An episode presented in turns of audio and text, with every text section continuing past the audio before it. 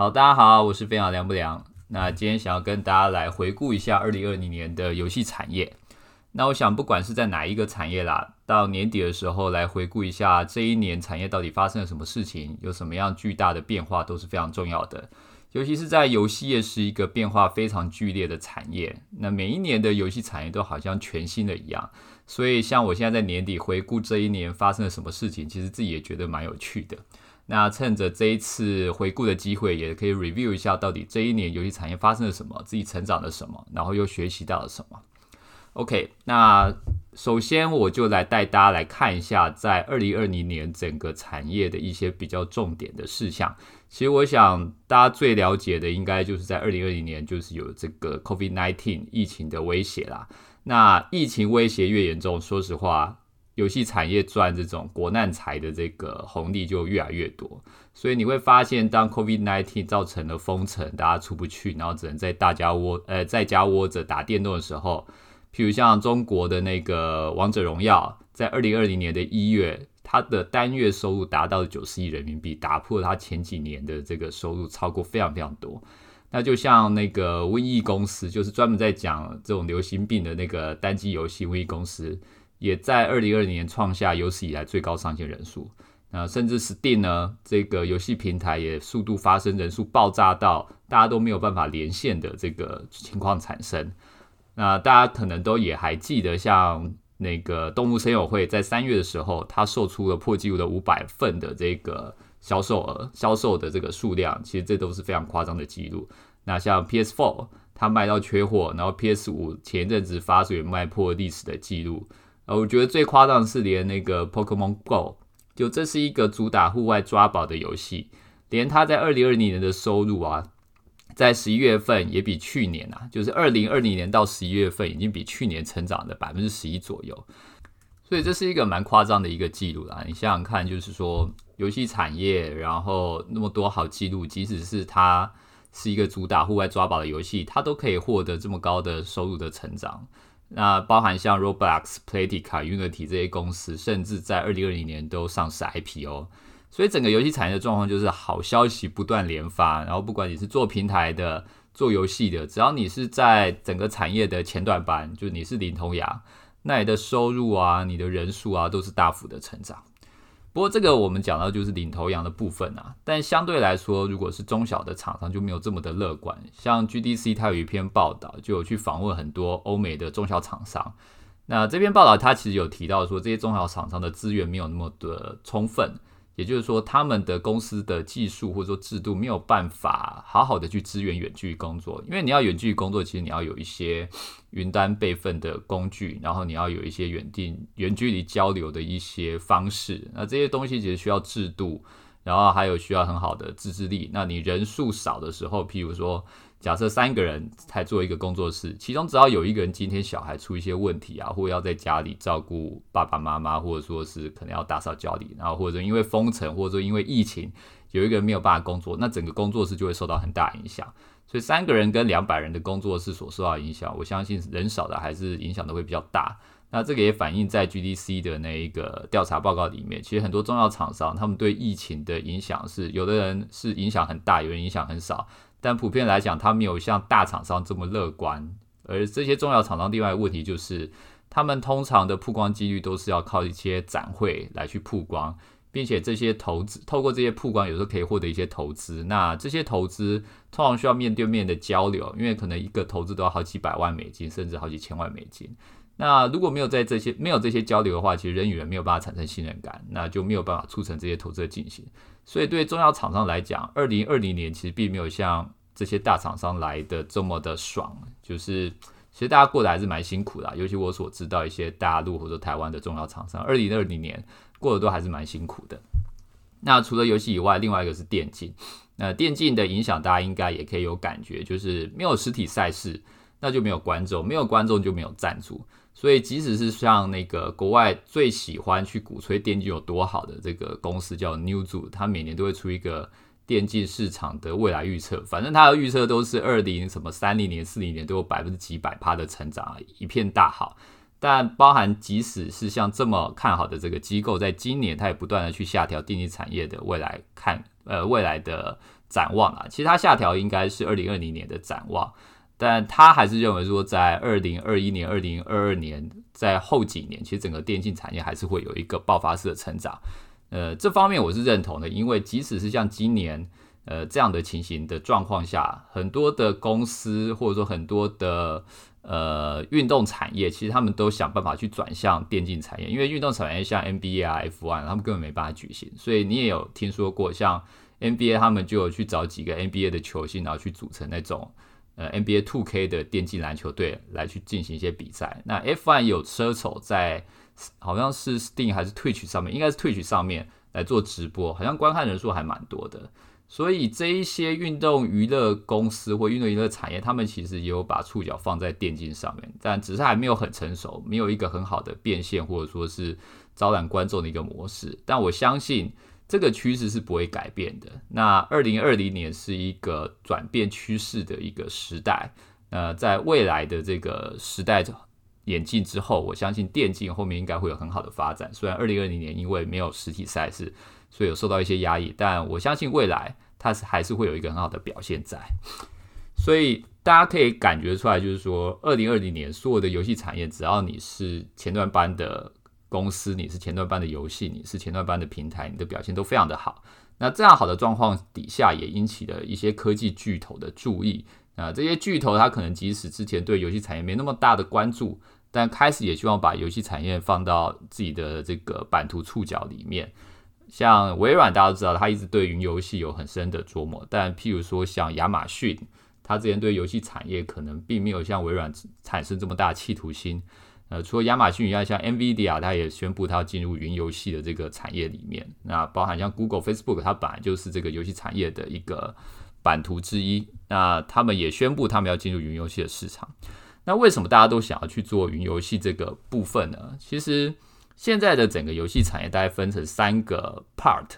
简单来讲就是 PC 主机跟手机。呃，我们是以装置来看啊，就是 PC 端的玩家用用电脑玩的玩家，用主机玩的玩家，或用手机玩的玩家。那 PC 端基本上没有所谓的 gatekeeper，就是并没有所谓说呃谁去制定 PC 端的规则，只要你是一个游戏可以在电脑上面玩。那也放一个官网，呃，或者说在 Steam 上面，大家都可以透过官网或 Steam 去下载游戏，所以 PC 端的管制比较松散。那主机端的话，就基本上 Xbox 或是 PS，那这个是绑装置，这没有办法，因为人家花非常多钱去研发装置，所以这个也没什么争议。那现在大家比较有争议的，大概就是手机端。手机端是每个人都有，但手机端现在分的两个那个作业系统，一个是 Apple，一个是 Android，这两个作业系统都是所谓的 Gatekeeper，就是不管是呃，Google 或是 Apple，你要上架他们的游戏呢，把游戏上架到他们的平台，都需要过他们的一些审核，还有一些规范。那当然，其中呃，众所周知，就是苹果的这一块领地，就是大家最垂涎三尺的这个领地。那包含像呃，今年的八月，Epic Games 他们就开了第一枪，他们认为苹果收的这个百分之三十的税实在是太贵了。所以他们就跟苹果杠上，希望他们认为他们应该要把这个三十 percent 的税降低，而且他们反正就做了很多事情，然后希望去触怒苹果，然后让苹果把它下架，借此彰显他们正义的一面。但这件事情的本质其实是苹果去收这个税呢，它其实是对于它手机游戏，应该说整个手机市场的一个控管。那不管是亚马逊或者 Google、微软、Facebook，他们其实都希望把他们的触角伸进到手机游戏市场。的这个部分，尤其是 Apple 的部分，因为 Apple 的用户他们的含金量跟他们的付费能力都远高于 Android 的用户。那以现在我们刚刚讲到的三个 Part 的呃游戏玩家来讲，PC、手游还有主机，其实手游的市场大概占整个总游戏市场的一半，所以 PC 加主机大概约等于手游市场份额，而且手游市场成长力度还是最高的。呃，我记得在前几天才看到了一个欧美最新的报告，反正。手游市场成长费成长的那个百分比，我记得还有个百分之二三十 percent，以每一年来看，那这个还是远超，还是超过 PC 跟主机的。主机在二零二年也是要有一定的成长，但是还是没有手机那么多。然后 PC 只有微幅的成长这样子，所以这些巨头呢，大家都想要把手伸到苹果所管理的、呃，所算是管控的这个手机游戏的这个市场里面。那大家都想要去努力的圈这个地。那以前呢，其实圈这个地最好的方法，大家其实都知道，就是投入云游戏。那云游戏是什么？我这边简单说一下，它就是用一种影片的方式，让所有的游戏能够不受装备限制，在任何地方都可以玩。等于你在 PC 上，或者用主机上，或用手机上，你只要能够看影片，你就可以玩游戏。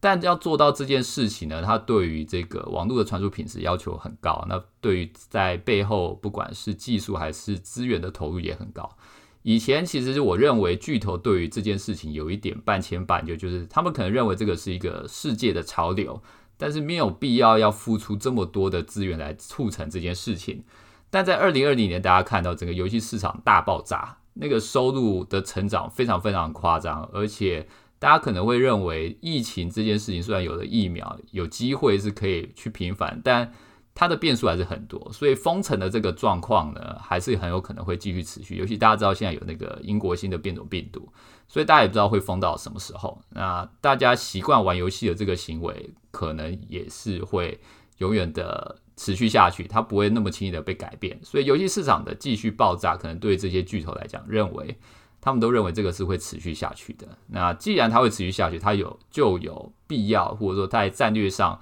大家就应该会想要去把触角伸进到这里面，那就是去打造一个云游戏。那这个云游戏就可以去不管任何的入口问题，可以接触到所有的玩家。那其实它瞄准最重要的就是瞄准苹果，因为苹果其实管控了现在最有潜力、成长性最好。含金量最高的一群手机游戏的玩家，那这也是为什么所有的厂商在今年都把矛头对准苹果的一个原因之一。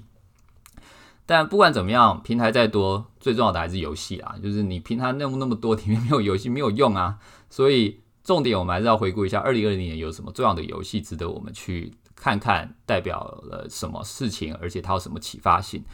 首先就是《原神》啊，我觉得这个游戏其实到今天为止，大家对它还是有一点嗯毁誉参半，就是说有正面的看法，有反面看法。反面看法大家也讨论过，就是一个是抄袭嘛，大家认为他抄袭塞尔达。那当然，另外一个就是治安的问题，他爆出很多可能会有去窃取，或者说是去直接沟通你的权限，去获取你的权限，然后去想办法。调用你的一些资讯的行为，当然我听说后来这些都是误传呐，所以我们就认为说他现在最大问题就是抄袭萨尔达就好了。那这个议题其实我之前讲过，今天就不再讲了。我想讲是他正面的一些呃对游戏产业的启发。那这个其实我之前也聊过，其实最主要就是跨平台、开放世界加商城这几件事情。那原神它是一个同时可以在手游、PS 还有 PC 上面玩的游戏。以前其实没有没有什么游戏是用这样的做法来做的，就是通常会在 PC 或是主机上面出的游戏，它通常看不上手机游戏的这个市场。那通常在手机游戏游戏市场出的这个游戏呢，它的能力没有办法去涵盖到 PC 跟主机，所以同时具备这三个区块的这个游戏，目前看起来是一个新蓝海，而原神证明了这个新蓝海是有非常高的价值的。那再加上它是用 PC，应该是说在主机上，就是比较哈扣玩家所接触的、所接受的这种开放世界，加上了手机玩家比较熟悉的抽卡商城制，把它两者结合起来，结果没有没有想到发现两边市场的玩家接受度都非常高，所以原神开创了一个新典范。呃，就我所知，现在中国所有一线厂商在做 RPG，全部都朝这个新典范迈进。也就是所谓的跨平台加开放世呃开放世界加商城这几个要素，一定会加入在二零二二年推出的新的游戏里面，这样子，所以大家可以拭目以待。那另外一个极端就是 Among Us，我们刚刚讲到原神，它的开发费用加行销费用，就我了解应该至少两亿美金。那 Among Us 就是一个非常非常小的团队，如果没记错，应该五个人不到。那他们历经了非常多次失败，他们第一次发游戏的时候，我记得是在手机上就失败了。那后来修改一个版本，又到 Steam 上面发，人数起来一下，然后又失败了。然后在最后修一修修修到他们觉得真的好的一个版本之后，他就放在那边。就有一天直播组直播了，然后开始直播组觉得这个游戏非常有趣，又碰上疫情期间，大家需要 Party Game，就是那种可以跟大家一起同乐的游戏。突然发现《Among Us》是一个非常好的 party game，非常适合跟朋友一起玩。那再加上配合 Discord 的一些语音功能跟社区功能，它整个就大爆发、大爆炸。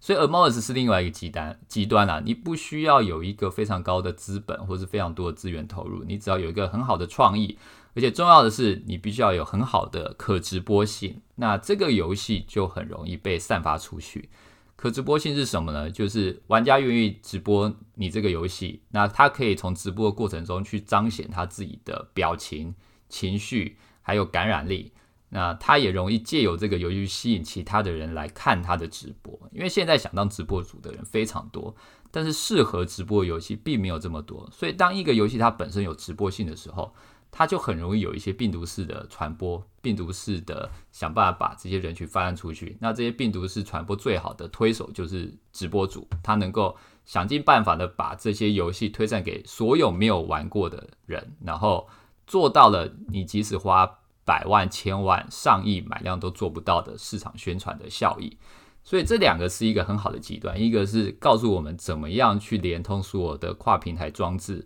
呃，所有的呃去连通呃主机是主机玩家的典范跟手机玩家的玩法，把它融合为一，然后做出一个新蓝海。那 Amos 就是示范怎么样去以小博大，利用游戏的可直播性跟创意。去做到千百万广告费用都做不到的事情。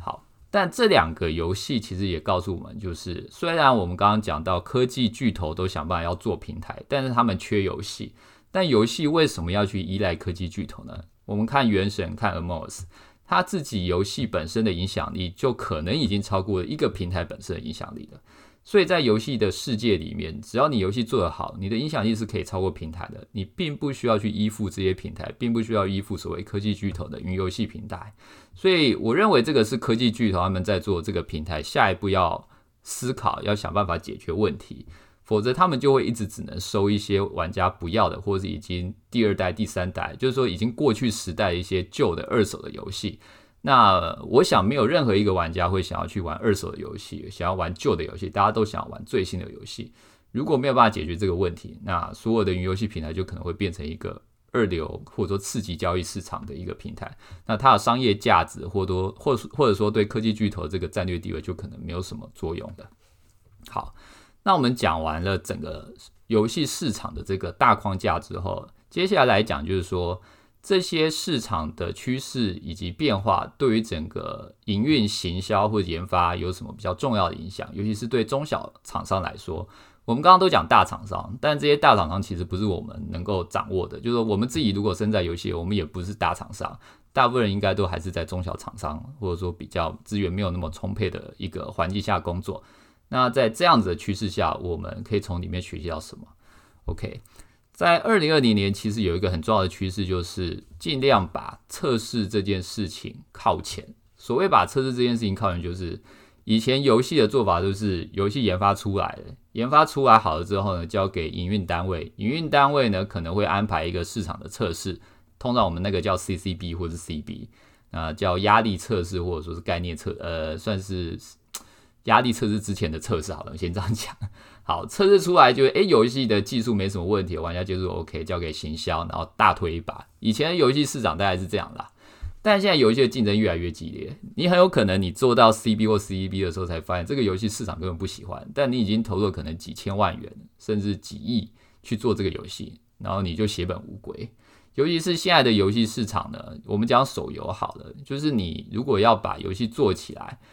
除非你是像 a m o r s 那种超级有创意的游戏，否则你会需要非常大量的行销资源去想办法你做一波流。因为现在不管是 Google 或是 Apple 的这个机制呢，你要很快速的冲到排行榜前面，才能够带动一些自然流量。那带动一些自然流量，你才有后面的一些病毒式营销发散可能性。所以大家都要做一波流，大家都要想办法把最多的资源砸在一个点下。那你的风险就会非常高。那要怎么样避免这个风险呢？你最好在游戏的立项、美术设计，或者说游戏的数据概念上，你都能够确定这个游戏是被市场所以可以接受的。所以测试靠前这个概念呢，指的就是说，在游戏被做出来以前，我们就针对市场去测试它的素材，测试它的美术，测试它的玩法，玩家是否可以接受。你可能只是做出一个 demo，这个 demo 可能只有一天或是三天。然后丢到市场上验证一下，玩家喜欢玩，次有可能超过百分之四十，次有超过百分之五十，那我们才决定把后面的七天、十四天甚至三十天的游戏内容给它做出来，这样子。那今年最有名的案例就是中国的一个游戏叫《江南百景图》，它在台湾先做了素材的概念测试，因为台湾市场跟中国市场其实高度类似。那在台湾发现这个素材就是有点像是。清明上河图的这个风格呢，在台湾接受度很高，所以他就发现可以用这个风格来去做一个游戏。那这个游戏本身玩法没有特别的地方，它就是一个简单的建造，就是像模拟养成的游游戏。但它的素材或它的美术是特别的，就是刚刚讲到这种清明上河图的风格。所以它后来在中国就非常的成功，因为它的导量成本非常的便宜。那因为经过市场的测试，在这样的素材风格下，玩家的留存也很高，所以他在中国其实没花多少钱，我记得他就获得几百万的下载量。那这个给了二零二零年很多不管是中国厂商或台湾厂商一个很重要的启发，就是真的是可以透过市场的测试确认游戏在未来的成功可能性，进而降低上市的风险，这件事情非常的重要。而其实除了不管是《江南百景图》以外，甚至像 Voodoo，就是大家知道的休超休闲游戏之王，法国的一家厂商，专门做那种跳一跳啊、单手玩的，然后破关型的物理的那种游戏的 Voodoo，那个超游超休闲游戏厂商，他们也有一套很完整的测试游戏概念的这个流程。那除了他们以外，像抖音。呃，中国大概就字节跳动，就这家公司呢，它自己有一个平台，那他们也在不断的想办法把这个测试过程，把它方法论下，就是把它弄成一个很严谨的一个测试的流程，然后去招揽很多厂商去想办法，根据这个测试流程打造出适合抖音的游戏。所以测试靠前这件事情，在二零二零年等于变成一个很重要的主流，就是进中小厂商要怎么样。尽早确认自己的游戏设计概念或自己的美术素材到底市场能不能接受。那测试靠前这件事情，就是一个大家必须要想办法摸索跟学习的一个概念。好，这是第一个。那第二个就是混合变现这件事情。所谓的混合变现呢，简单来说就是以前的手机游戏大部分都是走内购，就是我们讲免费免费制嘛。除了我们玩那个付费游戏以外，付费就是除了那个 Cyberpunk。的那个游戏以外，或者说是其他 Steam 的游戏，那剩下的手机游戏大部分都是免费制。那免费制就是说起来免费，但是如果你要变强，你就去，你就是必须要去抽一些卡，你就必须要去买一些虚宝啊的这种方式。那一直以来呢，在手机游戏市场，免费制都是主要的方式。那主要的收入来源就是 IP 内购。但现在呢，有另外一个方式，就是把广告变现这个部分加进去。那为什么这件事情对中小厂商非常重要呢？因为大厂三 A 级的大厂通常不会碰广告变现这件事情，因为广告变现说穿了，它对于游戏的体验是有一定的影响的。你可以想象，像那个 Cyberpunk，它进去之后。会跳广告出来跟你讲说，你现在看一个三十秒的广告，你可以得十发子弹，这种感觉你会好吗？就是如果你是一个三 A 级玩家，你会觉得这个广告根本就在侮辱你的智商。然后或者说你在玩原神，然后你再打一个副本，他跟你讲说，你可以看广告，看一个三十秒的广告，多得一次打副本的机会，你会觉得这哪叫什么三 A 级的游戏啊？这根本就是一个可能比较刺激品质的一个游戏才会做出来的一件事情。所以大厂不会轻易的去碰广告变现这件事情，那就给了一些中小厂一些机会，他们可以利用广告变现加内购变现这两个事情混合，打造成一另外一种新的付费模式，就是我们所称的混合变现。呃，简单来讲就是说，今天我们可能做一个简呃卡牌游戏好了，那卡牌游戏里面想要付费的玩家呢，你就尽量去付费，但一定会有一些玩家不会想要付费。那现在最新的趋势或做法就是尽量吐给这些免费仔，就是永远不会想要付费的玩家更多的广告，让他们尽量看看广告。那看看广告也是一种可以帮游戏去获取收入变现的一种方式。但重点就是你要区分的很清楚啦，尽量不要让这种广告变现去打扰到你原本的付费玩家。而今年有一个案例就是愤怒鸟那家厂商，他们就有做过，想办法把广告变现引入到他们现有的这个游戏机制，就发现总收入还下滑了。所以广告变现这件事情，如果做不好的话，它的确会影响现有的这个内购收入的。因此，这现在是一个新的课题。因为以往在游戏业所有经济循环或者说是变现的讨论，全部都是针对内购来进行讨论，或者是手机游戏啦。那很少针对广告变现这件事情来讨论，更不用说广告变现跟内购变现这两件事情的冲突该怎么样去调节这件事情，基本上很少类似的讨论或是专题出来。在中国现在开始有一些，但在欧美，说实话我看到的还非常少。所以这个应该是二零二一年一个很重要的趋势，尤其这个基本上是三 A 级游戏厂商或者说大厂不会下来碰触的一块新的蓝海这样子。好，那最后讲到行销的部分，行销在二零二一年也有一些很重要的趋势要去注意。但第一个，我们刚刚讲到游戏的可直播性将会越来越重要。我们讲到了 Among Us，还有以前我们也提到 f o r g a s 糖豆人这些直播起来看起来非常有趣的游戏呢，它也。相对应着直播组的需求，因为有越来越多的玩家，或者说越来越多年轻人，他们其实是想要当一个直播组的。但就跟我之前所讲的，整个市场上的可直播的游戏其实并没有那么多，所以一个游戏如果它又能够满足游戏的付费或者游戏的留存，甚至还能满足玩家直播的需求的话，那它在二零二一年将会享受很高的市场红利。尤其是我接下来要讲的这件事情。IDFA 被弃用的这件事情，呃，对于新玩家来讲，呃，新听众来讲，可能不太知道什么是 IDFA。简单来讲，就是它是一个苹果对于广告的追踪码。以前广告主在投放广告的时候，在 iOS 的手机游戏系统里面，我们可以追踪一个 APP 里面的玩家，他点了某个广告进来我的游戏之后，他的付费情况、他的留存情况，就基本上，而且我也知道他之前的付费情况是什么样子。那应该不能说我知道，应该是说 Facebook 会知道。像 Facebook 这个广告投放体系里面有有分为 MAI、AEO、VO 等广告等呃这些的广告投放的体系。那像 AEO 跟 VO 就专门针对付费玩家。简单来讲，他知道现在在使用 Facebook 这些玩家里面，哪一些人是付费付的特别多的人，哪一些人针对卡牌玩家呃卡牌游戏会付费，哪一些人针对策略游戏会付费。哪一些人呢？他的付费行为是那种大的付费的这种行为，所以 Facebook 都把大家抓得死死的，他都知道大家到底的能力、经济能力是怎么样，谁是课长，谁是社长，谁是小白，他都知道的清清楚楚。然后呢，他会把这些人呢丢给像我们这样的广告主，跟我们讲：如果你今天要找一个课长，你的平均成本可能是三十块美金；如果你今天要找到一个课长，大概是十美金；如果你要找小白玩家，可能平均是一美金。然后我就去分配我的预算，看我要分配百分之多少找课长，百分之多少找社长，百分之多少找小白这样子。好，那当苹果把这个 IDFA 的这个广告追踪功能取消了，他突然就不知道他底下这些 iOS 的玩家到底谁是课长，谁是社长，谁是小白了。他只能很盲目的帮广告主把人抓进去。那对广告主来讲，这个整个广告的投放效益就会很明显的降低。那对于广告主去计算，像我们有效常常要计算 ROI，就是我投入多少成本可以换回来多少收入这件事情的计算，也会变得非常的困难。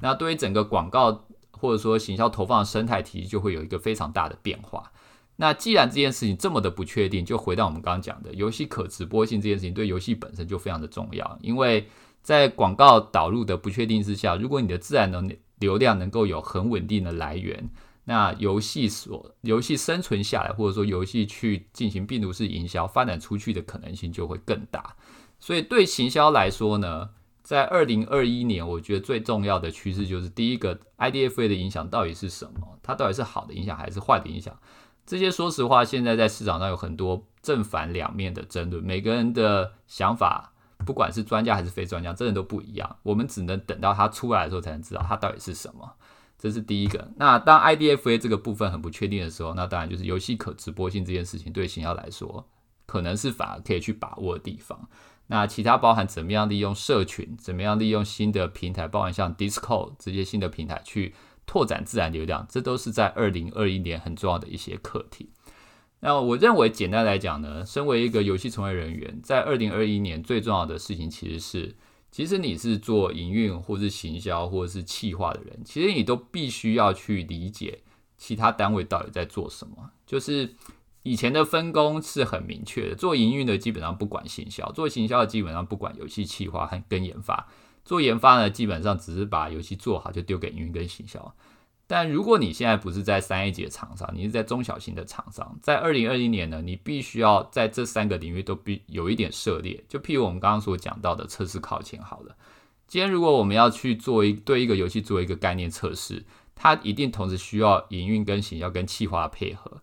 企划要先有一个基本的 demo，然后营运要跟他讲说，在测试的过程中得到什么样的数据反馈，对这个 demo 的反应的市场玩家的想法是什么。然后行销要能够安排，就是理解企划所做的这个 demo，它所针对的 TA 是谁。行销要能够去安排投放广告给这些 TA，去测试这些 TA 对于这个 demo 的表现到底是怎么样。那这三个分工里面，只要有一个人不在状态内，就是不了解做这件事情的目的、跟意义、跟价值，就会让整个测试的结果歪掉，甚至影响最后产品的研发跟呈现。所以在未来呢，不管是营运、行销跟企划，已经没有办法独善其身、独善其身了。大家必须要了解各自的呃事情是什么，必须要了解怎么样去做一个合作，然后怎么样去找到一个最好的合作方式，去帮一个产品或者说是帮一个游戏，能够在提早去规避一个风险，提早看到一些数据，提早知道在未来的包含像次流、三流、七流。要怎么样去完善它？怎么样去优化它？这样才有办法做出一个更好的产品。好，那以上就是针对二零二零年的整个游戏市场介绍。那简单还是帮大家复习一遍啊，就是我们可以知道，整个呃领头班的这些前头羊的这个游戏呢，大家的表现都非常好。不管是 Steam 啊，或者说是做呃做平台，不管是 Steam 啊、Roblox 这些。或者说是游戏本身，像我们刚刚讲到《王者荣耀》啊，《动物森友会》，大家的状况都非常好，所以状况好到呢，整个科技巨头就想要进来分一杯羹。那分一杯羹，分一杯跟，大家的方式就会想到用云游戏的方式，因为现在整个游戏市场就是包含 PC、手机跟主机这三个区块。那这三个区块是以装置来分的，所以如果你要同时吃掉这三个区块，就是用云游戏的方式去打破区块的限制。但如果你要做云游戏，最大的问题就是到手机这一端，苹果跟 Google 他们都有所谓的上架规则，尤其苹果在这方面抓得死死的，很硬。但它又是拥有最好的一些玩家，最有潜力、最有成长性的玩家在他的手里面。所以今年很多的巨头都在想办法挑战苹果的规则，包含我们讲的 Epic Games。但不管怎么样，平台做的再多，然后再想要去拓展自己的版图，平台里面没游戏还是没有用。所以我们也讲到。包含《原神》跟《Among Us》的案例，那这两个案例说明的，当游戏做好的时候，做得非常好的时候，它的影响力其实可以超越平台，甚至比平台还要更强。因此，我认为平台这件事情呢，对这些科技巨头来说，在二零二一年，怎么样找到平台自己专属的一个能力值，就是说它的价值到底在哪里？怎么样对这些好游戏有一个附加价值？其实是二零二零二一年他们最需要去思考的一件事情。那最后我们讲到了。大厂以外，中小厂在二零二一年所要遵循的，应该说很有可能的一些行销、营运、研发的一些趋势，包含测试靠前，然后混合变现，以及行销、营运、研发从以前的分工转向合作这件事情。好，以上就是二零二零年的游戏产业的一个回顾。那下一篇我会大概简单介绍说明一下二零二零年台湾市场的游戏产业回顾。那也请大家期待一下。好，谢谢大家，谢谢，拜拜。